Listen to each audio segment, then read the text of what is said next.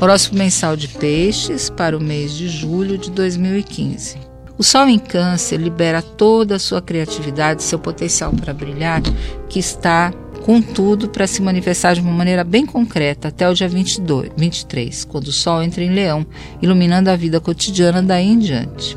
Viagens são uma das maiores diversões para os piscianos.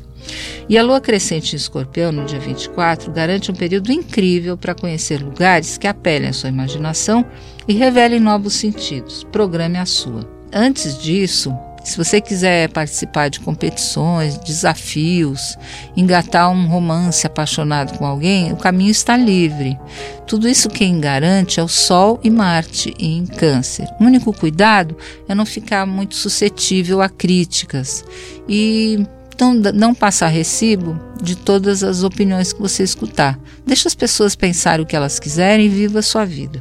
Em meados do mês, grandes e importantes mudanças no seu cotidiano podem ser postas em fun funcionamento.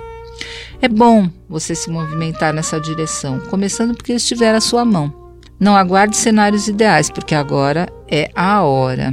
Saúde, trabalho, como você executa suas tarefas do dia a dia, com quem pode contar, que tipo de tratamento você pode fazer para aquela dor chata que vive te incomodando quando você vai andar ou fazer ginástica, tudo isso é são problemas que podem ser resolvidos de uma maneira criativa e original em julho.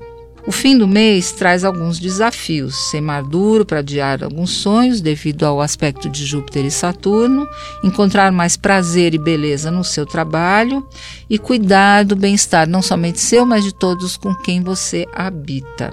Aposte num retiro espiritual rápido no último fim de semana do mês e você estará pronto para entrar em agosto com toda a energia do mundo.